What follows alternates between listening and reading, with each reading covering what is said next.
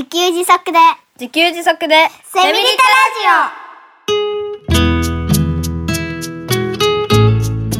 この番組はパーマカルチャー研究所の三つくりゆうきが自給自足で幸せなセミリタイヤ生活を送る知恵をお届けします。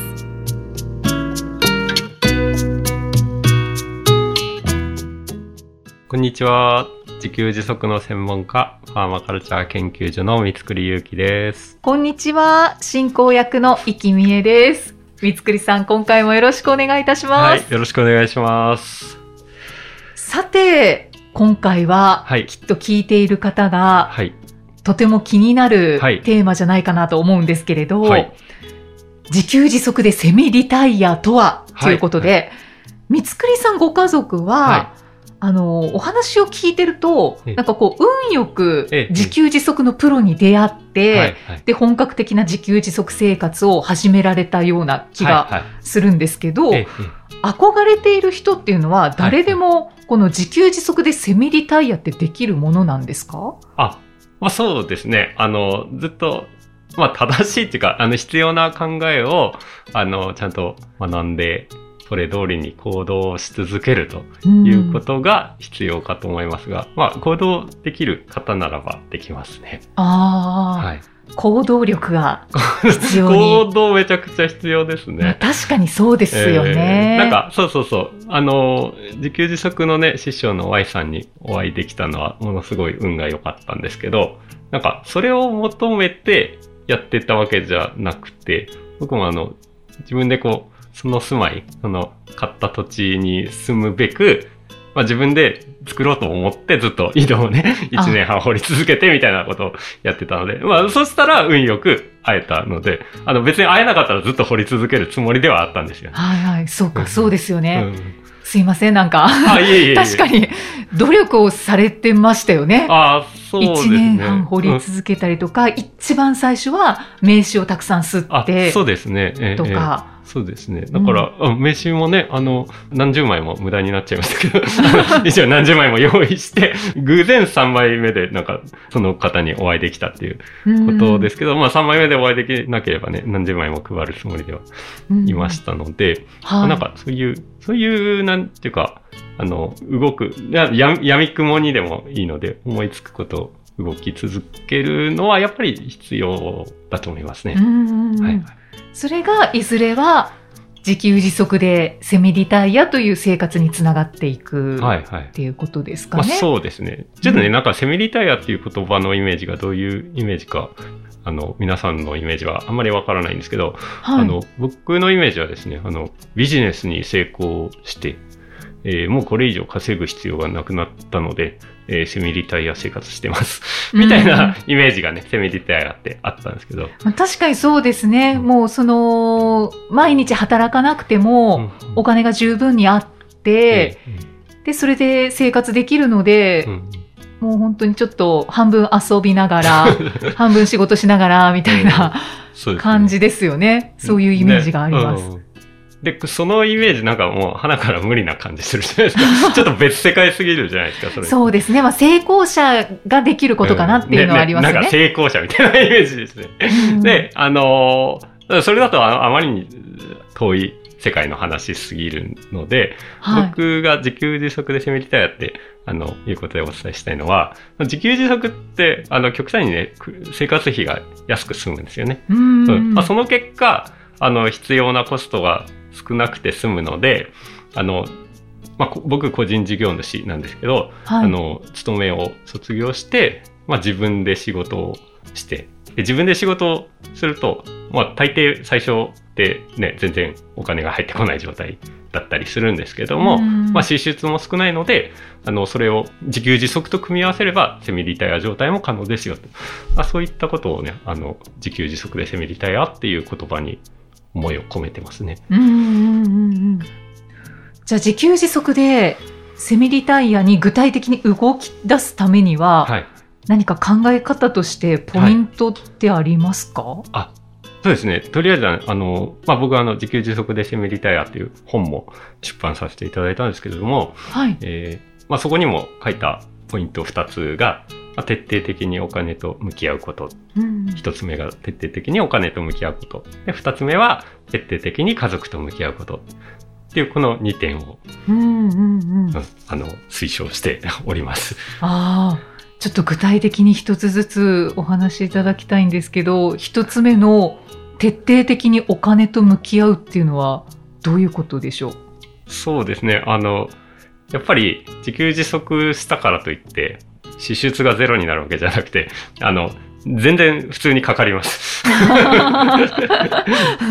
んね、あの、まあ、今はね、僕、あの、そういう Y さんのところに住まわせてもらって、プレハブに住んでいるので、家賃はかからないんですよね。はい、うんという意味ではお金かからなかったりするんですけど、全然車の維持費とかね、うんあ、の、あのスマホ代とかね、はうん全然普通にかかるものはたくさんありますのでい。、そうですよね。だから、もし本当にこう、今の勤めを辞めるタイプの自給自足であれば、基本的にお金ってなくなっていくはずなので、うん貯金が必要になったりするんですよね。はい、うんで、あの、貯金って難しいじゃないですか。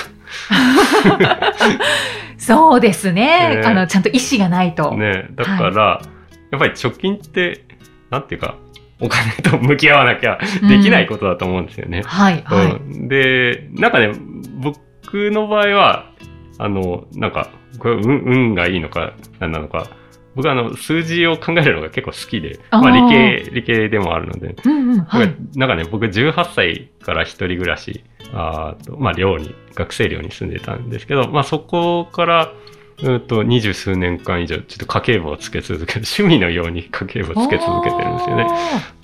だから、なんか、お金のこと考えるとか、あの、何が無駄で何が意味があるというか、うんうんうん。っていうことを、なんか、なんか毎日のように考えるのが、えっと、まあ、まあ、趣味、趣味、好きなんですよね。うんうんううんん。まあ、だからそういう、ある意味、運の良さがあったのかもしれないですけど、はいまあ、そうやって、あの、毎日のようにお金のことをちゃんと見て考えて、毎日の買い物とかを考えていったら、まあ、貯金はできなくもないですよね。うんうんうんうんで、貯金があるほど、その、なんていうんですか、やめても大丈夫。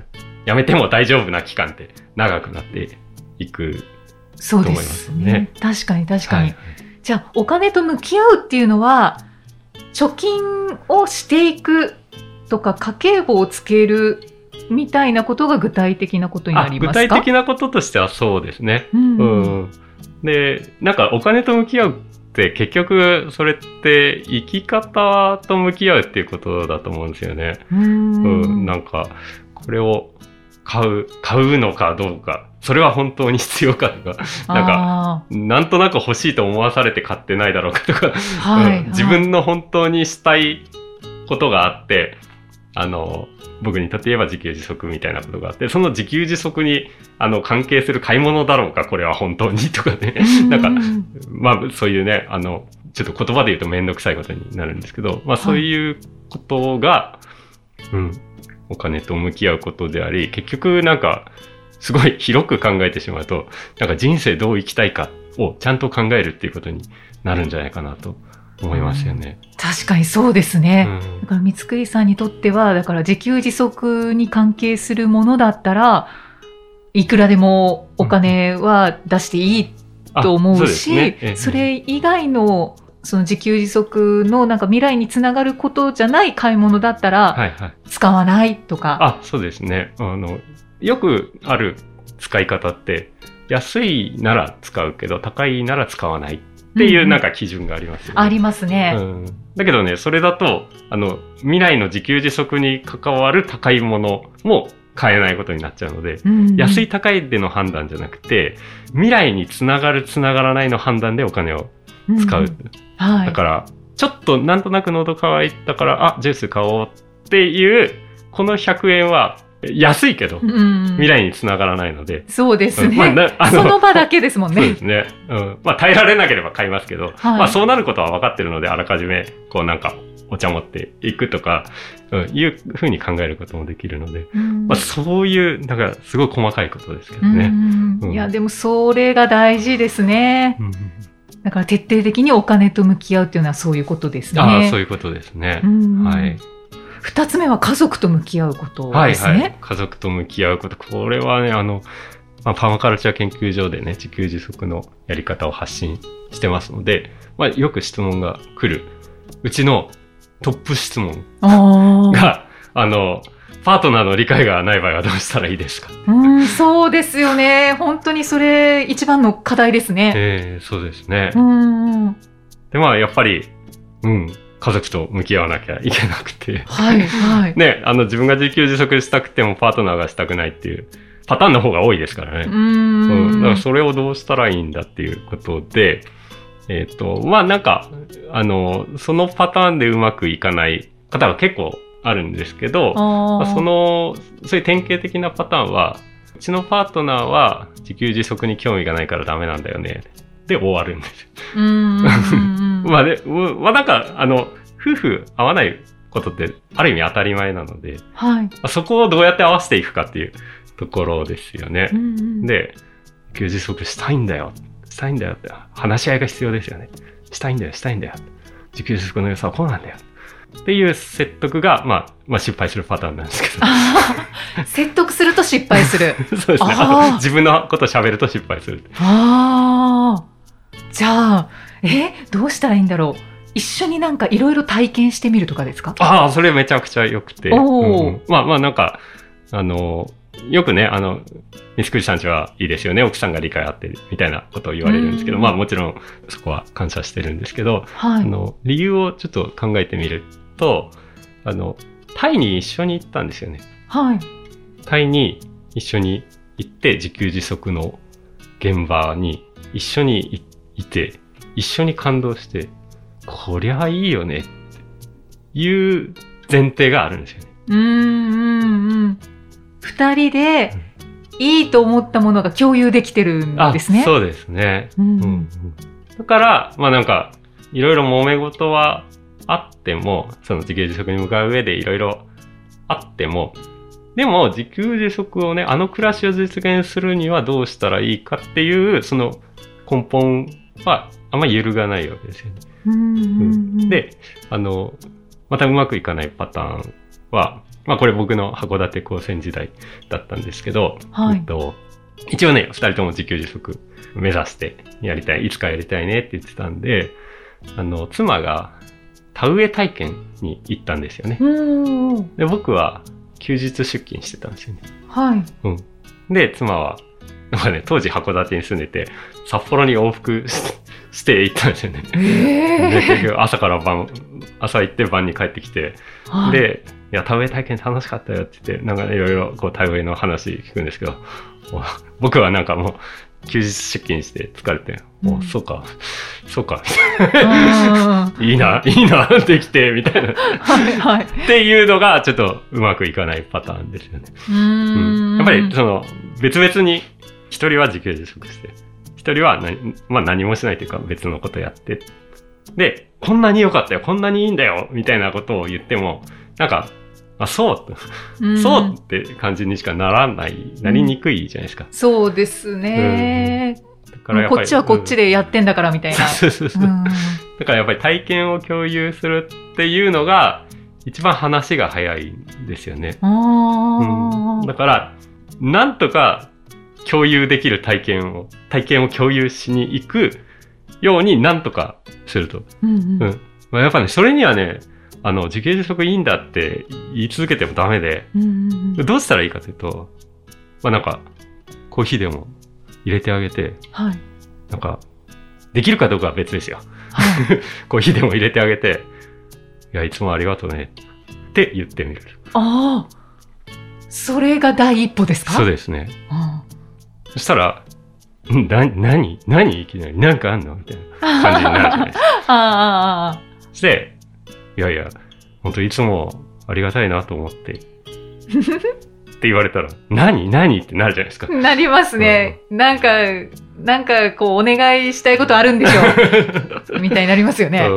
で、あの、そこでまだ言わずに、いつもこれ、仕事大変なんでしょとか、奥さんだったら、あの、いつも家事、家事とか子育てって結構大変だよね。ごめんね。みたいなことを言うと、はい。まあ多分、そうなんだよって喋りたくなるじゃないですか。ああ、確かに。はいはい。で、ずっと聞聞き続けて。ずっと聞き続けると、話終わると満足して、どうしたのって聞いてくれるはずなんですよ。じゃあようやく、ちょっと一緒に行きたい田植えがあるんだけど、みたいな。田植え体験があるんだけどとか。まあなんか、それがおすすめの流れですね。あらー、すごい具体的。結構、結構具体的でしょ？はい。うんだけど、こんなに具体的に話してもらえたら、うん。うんうん。実践できますよ。できますかねできます、うんできます。これ、男性も女性も当てはまりますね。うんでもちろんもちろんですね。だ、大体自分の方が苦労してると思ってるじゃないですか。で、大体、あの、お互い、なんで、あんたの方が苦労してるみたいな感じになってるのって、おお互いに必ず思ってるから、うん。ああの、先にお礼を言いたくないじゃないですか。うん、そうですね。いや、先に聞いてくれたら聞いてやるけど、みたいな感じに、多分ね、あの、潜在的に思ってると思うので、はいはい。まあそこを、先にお礼言って、うん、聞いてみるっていうのが、ちょっと僕のおすすめですね。ああ、すごい具体的。でもね、まあ、それまでの関係とか積み重ねた関係があるから、これできるかどうかは、まあ、やったらいいだろうなって多分思うと思うんですけど、はい実際できるかどうかは結構難易度高いかもしれない。うんかもしれないけど結構具体的ですよね。そうですね。しかも自給自足をしたいと思っている方にとっては、はい。それが第一歩にうんなるかもしれないので、うんうんぜひ。ぜひですね。だからやっぱ、だからうちのパートナーは興味なくてダメなんだよねって言ってるよりは全然いいですよね。そこも行動ですね。いや、そうですね。うんだから、だからね、行動必要なんですよ。本当ですね。う家族と徹底的に向き合うはい。ていう二つ目の。ポイントですね。はい。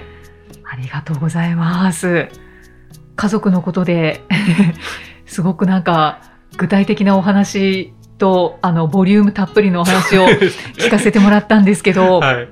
この他になんかこう自給自足でセミリタイヤするために何かこういうことをするといいよみたいなのってありますか？あ、そうですね。あの、こういうことするとっていうよりは、今の、僕言ってるのは、今の職場辛い人は、はい。自給自足でセミリタイヤできますよっていうことをあ言あってます。あで、っていうのは、えっと、まあ僕の例、これも僕の例なんですけど、あはいあ。の、まあ本当職場大変で、大変だったんですよね。うんで、あの、もうちょっと、ああいう大変な職場とか労働環境には戻りたくないなというのがあるので、あの、逆に戻らないためなら別に何でもできるなっていう気がしてて、で、井戸掘り、あ、前回ね、井戸掘りの話をしましたけれども、はい。あの話すると結構辛い、辛くて自分には耐えられないっていう声をお聞きするんですよね。うーうんん。、で、あの、まあ、それを聞くと、あ、いやいや、全然、あの、職場の頃より全然超楽だ、だけど、自分のペースでできるし、うんってはいいうのがあるので、あの、何でしょうね、その、たくさん行動必要だっていうことなんですけど、あの、そのたくさん行動するのが楽に思えるほど、職場が今大変だっていう方は、特にやりやすいんじゃないかなと。うんうんうんうん。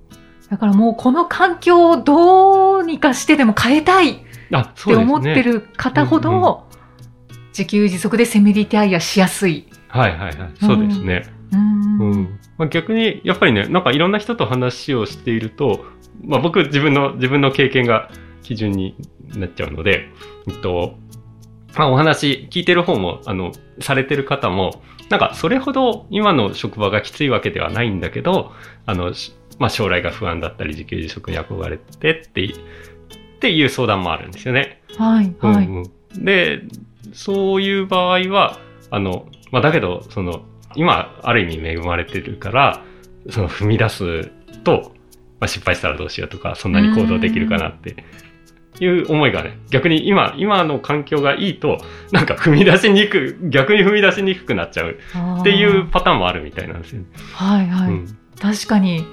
そうですよね。えーそこまで不満とか不安がなければ、はいはい。